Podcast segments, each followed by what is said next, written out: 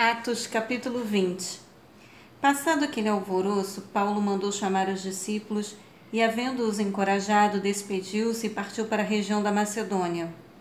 Viajou por toda a região, animando os irmãos com muitas exortações e, finalmente, chegou à Grécia, onde permaneceu por três meses. Quando estava pronto para embarcar para a Síria, os judeus moveram uma conspiração contra ele. Por isso, decidiu retornar pela Macedônia, no que foi acompanhado por Sópatro, filho de Pirro de Bereia, Aristarco e Secundo de Tessalônica, Gaio de Derbe e Timóteo, além de Tíquico e Trófimo da província da Ásia. Esses irmãos, porém, foram adiante e nos esperaram em Troade. E nós, depois dos dias dos pães sem fermento, navegamos de Filipos e em cinco dias nos encontramos com eles no porto de Troade, onde ficamos por mais sete dias. No primeiro dia da semana, nos reunimos com a finalidade de partir o pão, e Paulo pregou ao povo. Planejando seguir viagem no dia seguinte, continuou falando até meia-noite. Havia muitas tochas iluminando a grande sala, no piso superior, onde estávamos reunidos.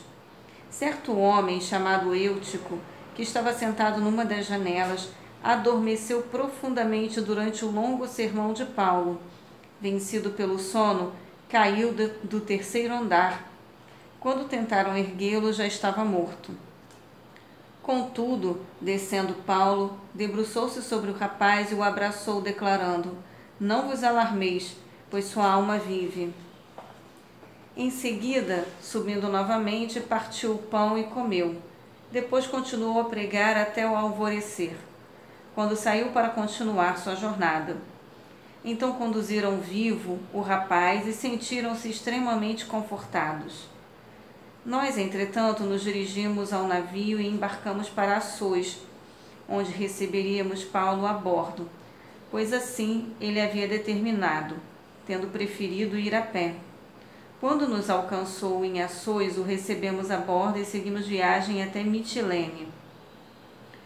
No dia seguinte, navegamos dali e chegamos em frente de Quio. No outro dia, cruzamos para Samos e um dia depois chegamos a Mileto.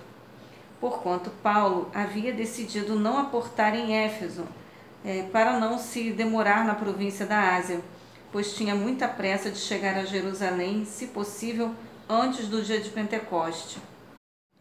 De Mileto, Paulo pediu para que fossem chamados os presbíteros da igreja de Éfeso. Assim que se reuniram, Paulo lhes declarou: Vós bem sabeis como foi que me comportei entre vós durante todo o tempo em que vivi convosco, desde o primeiro dia em que cheguei à província da Ásia. Servi ao Senhor com toda a humildade e com lágrimas, sendo impiedosamente provado pelas ciladas dos judeus.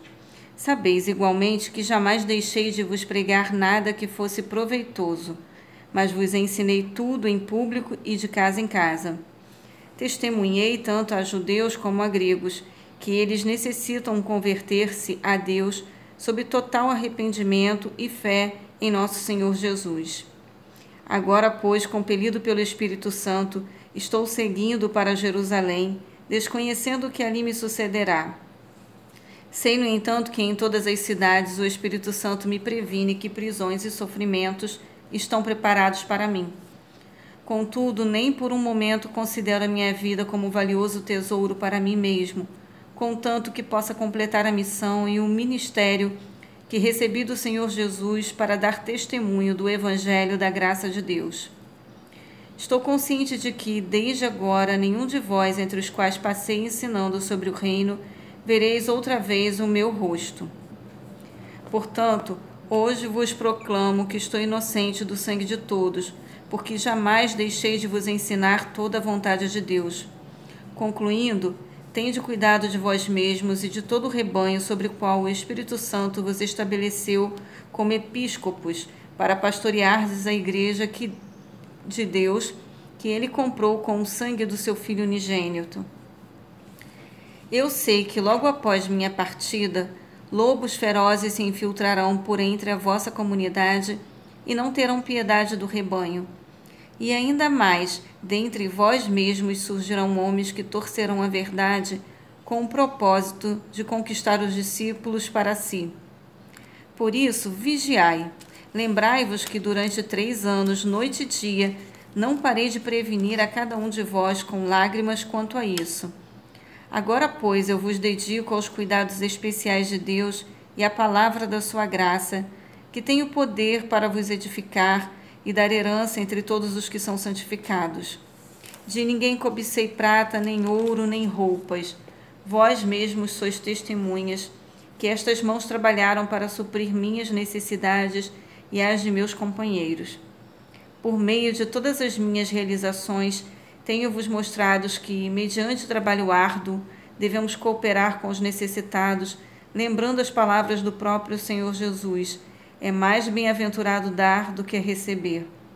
Havendo concluído essas declarações, ajoelhou-se com todos eles e orou.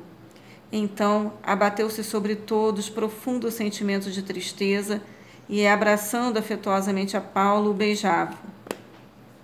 O que mais sensibilizou a todos foi a revelação de que nunca mais veriam seu rosto, e assim o acompanharam até o navio.